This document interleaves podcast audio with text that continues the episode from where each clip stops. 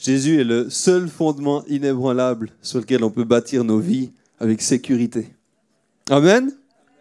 Alors avant de plonger dans le prêche de ce matin, euh, pendant qu'on priait pour cette célébration, j'ai eu l'impression que Dieu voulait déverser sa joie dans nos cœurs.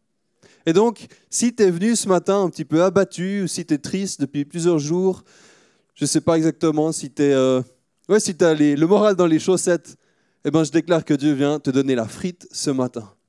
Et j'ai vraiment l'impression qu'il y a comme la, joie de Dieu qui va jaillir, et ça va être tellement bon.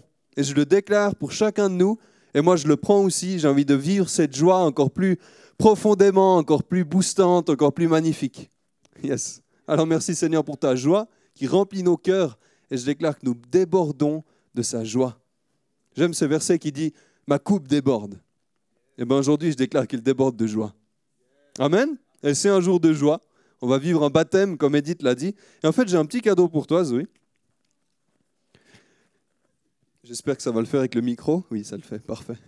Un, magnifique euh, cahier noir aux amandes croustillantes, non, noisettes. Et en fait, si je te donne ce cadeau, c'est parce que la Bible me dit que je suis censé éprouver plus de joie et plus de, bonheur quand je donne quelque chose que quand je reçois. Alors, je dois avouer que j'aime beaucoup le chocolat noir, surtout aux noisettes croustillantes, bien sucrées. Et donc, ça me coûte quelque chose de te donner cette plaque. Mais la Bible dit que je suis censé éprouver de la joie en donnant.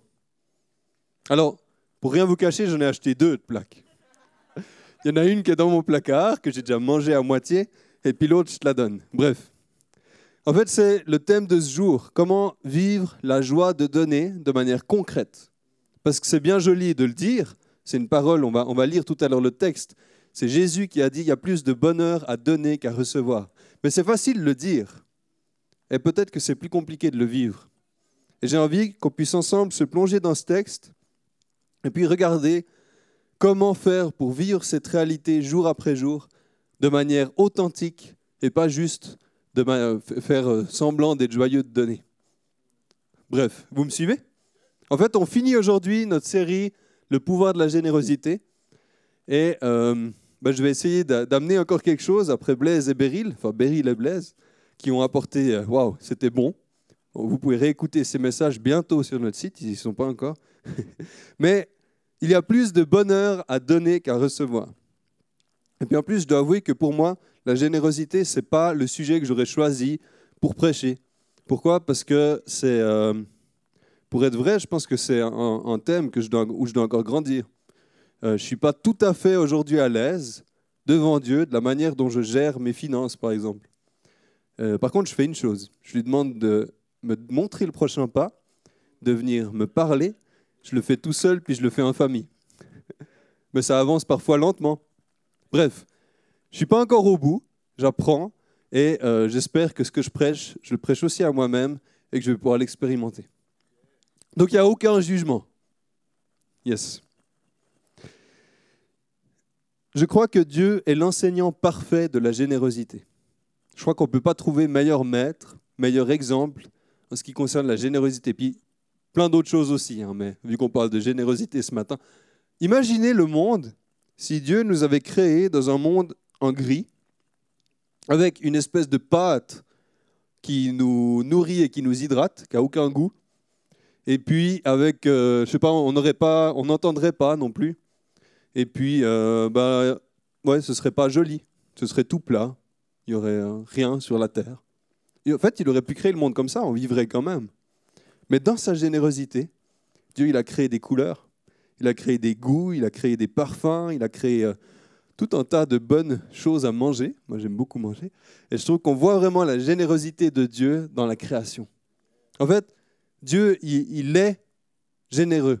Dans sa nature, il est généreux. Et donc, si on peut vivre la générosité, c'est parce que lui, il est généreux. C'est son essence d'être généreux. Et donc, en étant généreux, on ressemble à Dieu on, fait ce que lui fait. Et je trouve ça beau. Dieu est bon et généreux et désire que nous soyons comme lui bons et généreux. Alors, je disais qu'on va approfondir un peu euh, sur euh, ce que Blaise et Beryl ont dit. Et je vous propose pour ça de plonger dans Acte 20. Euh, je donnerai le contexte après, mais on va lire Acte 20, les versets 32 à 38. C'est Paul qui parle. Et maintenant, je vous confie à Dieu et au message de sa grâce, lui qui a le pouvoir d'édifier et de vous donner un héritage avec tous les saints. Je n'ai désiré ni argent, ni l'or, ni les habits de personne. Vous le savez vous-même, les mains que voici ont pourvu à mes besoins et à ceux de mes compagnons. En tout, je vous ai montré qu'il faut travailler ainsi pour soutenir les faibles et se rappeler les paroles du Seigneur Jésus, puisqu'il a lui-même dit, Il y a plus de bonheur à donner qu'à recevoir. Après avoir dit cela, il s'est mis à genoux et a prié avec eux tous. Tous sont alors fondus en larmes, il se jetait au cou de Paul et l'embrassait, attristé surtout parce qu'il avait dit qu'il ne verrait plus son visage. Puis ils l'ont accompagné jusqu'au bateau. Voilà notre texte du jour. Qu'est-ce qu'il y a dans ce texte? Qu'est-ce qui se dit? Déjà, si je résume, si j'essaie de faire une phrase, euh, je la résumerai comme ça. Souvenez-vous de l'Évangile et vivez-le. Il y a un héritage à la clé. Ça, c'est ce que Paul dit, surtout dans le verset 32. Et maintenant, je vous confie à Dieu et au message de sa grâce, lui qui a le pouvoir d'édifier et de vous donner un héritage avec tous les saints. Alors, nous sommes sauvés par grâce. Amen. Par Jésus-Christ, par son don à la croix. Il est notre Seigneur, il est le seul qui peut nous amener au Père, il est le seul chemin, la seule vérité. Euh, il est notre seul espoir, en fait. Et je trouve que il est tout ce qui compte. Toutes choses ont été faites par lui et toutes choses sont pour lui. Et dans ce sens, ben, ta vie, tes dons, ton, ton, temps, pardon, euh, tes talents, tes biens, ton argent, tout ça lui appartient. C'est pour lui. Rappelons-nous que nous sommes gestionnaires et pas euh, propriétaires de ce que nous avons. Dieu nous donne pour qu'on puisse gérer ses biens et non pas. Euh, donc ça ne m'appartient pas, ça appartient à lui ultimement. Bon, je reviens à ma phrase. Souvenez-vous de l'évangile et vivez-le. Il y a un héritage à la clé. Or, vivre l'évangile, c'est donner. Ce texte nous montre que vivre l'évangile, c'est donner. Alors, donner, comme Paul, lui, il n'a pas cherché son intérêt.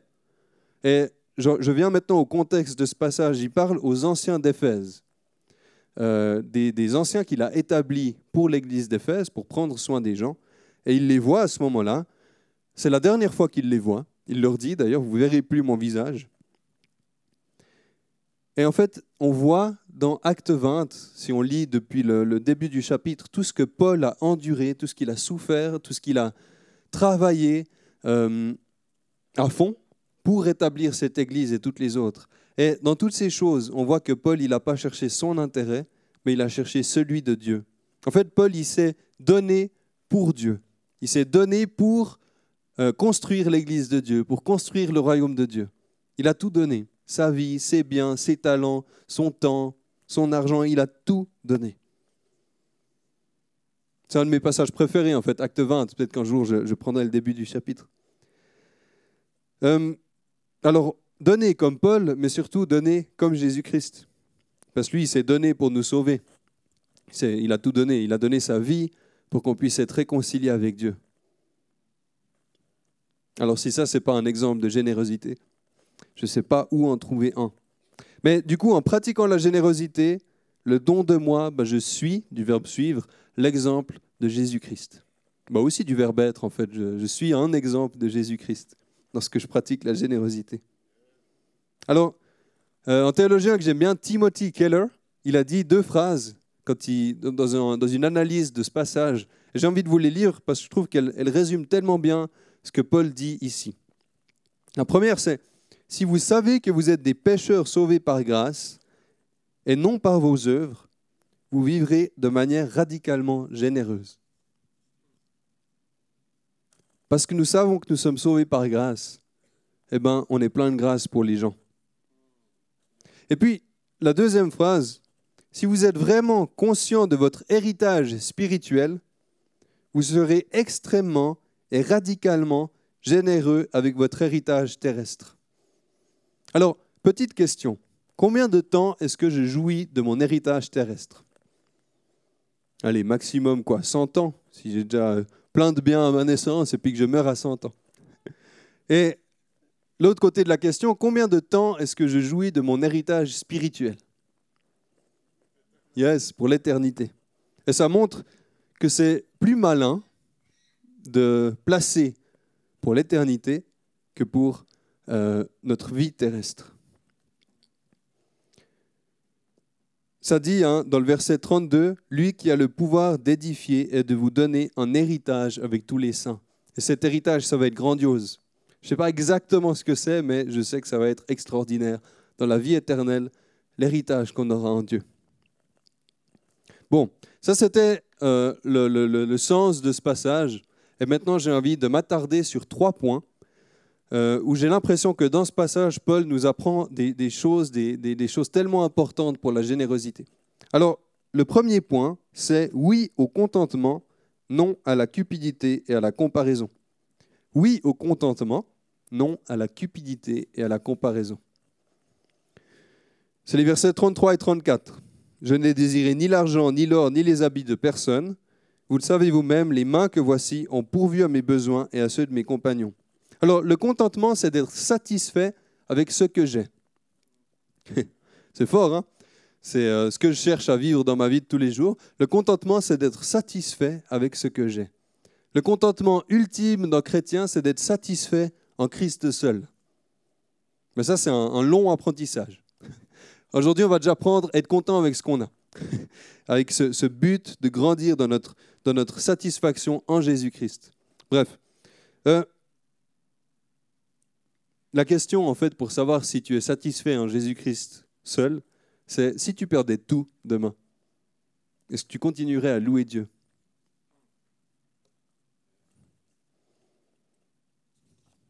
Comme je disais, c'est un apprentissage.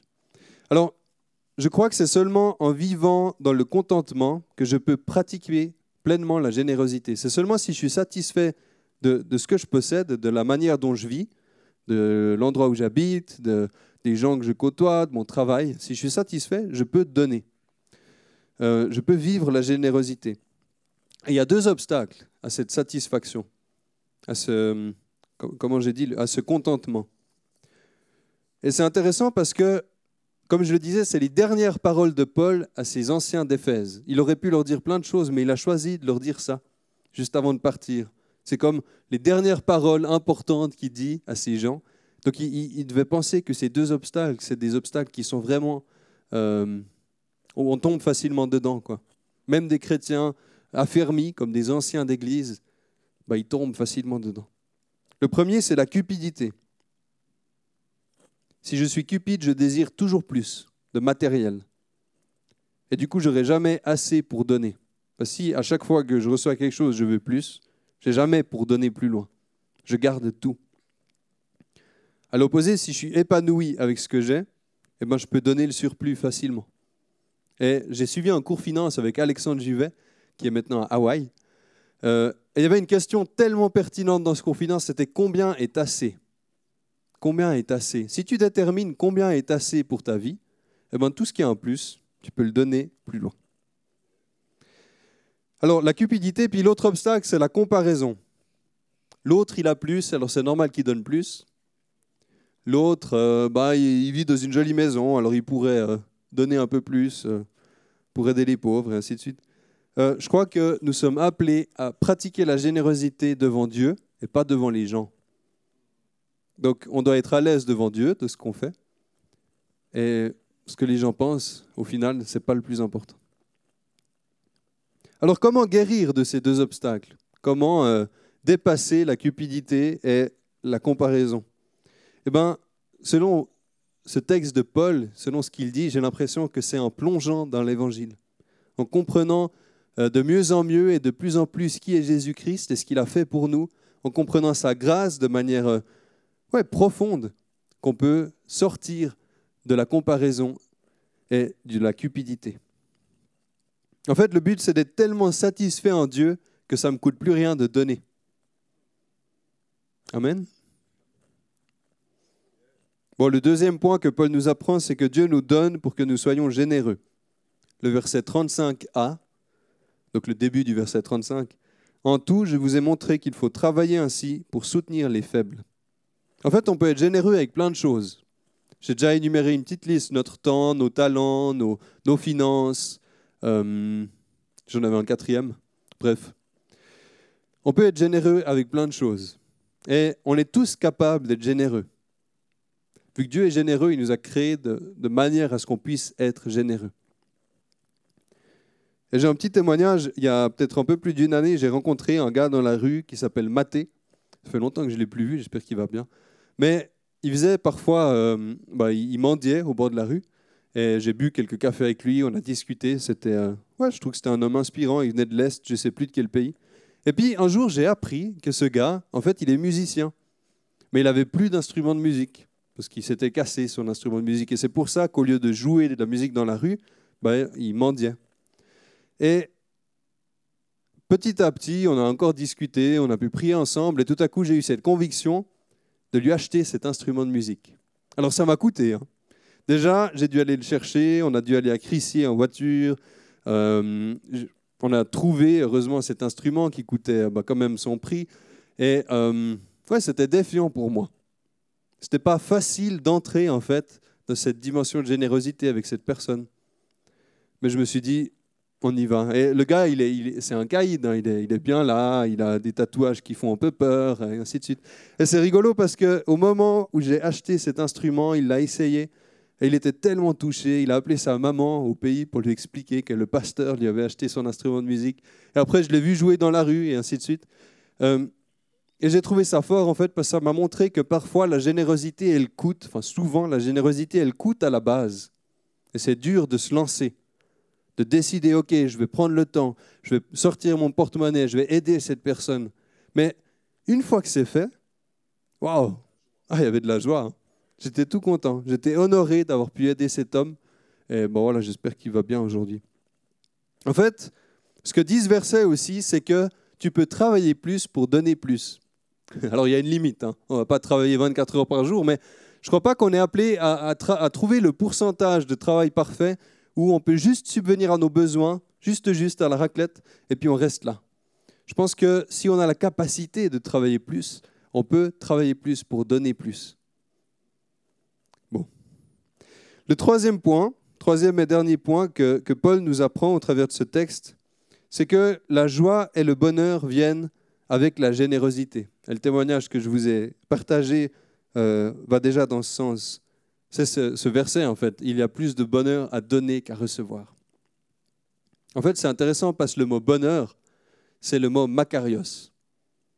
C'est en fait la même chose que les béatitudes dans le serment sur la montagne. Euh, heureux ceux qui sont pauvres euh, en esprit, parce que euh, oh, ben, j'aurais dû les relire avant. Hein. heureux ceux qui sont doux, car ils hériteront de la terre, et ainsi de suite. je ne les sais pas tous par cœur, mais je trouve intéressant parce que c'est le même mot. Et ce mot, il veut dire heureux, béni, content. Alors il y a vraiment le bonheur, le contentement, il est dans le fait de donner. En fait, Paul ici il donne une clé du bonheur qui va à l'encontre totale de ce que la société nous dit. Cette clé, c'est donne.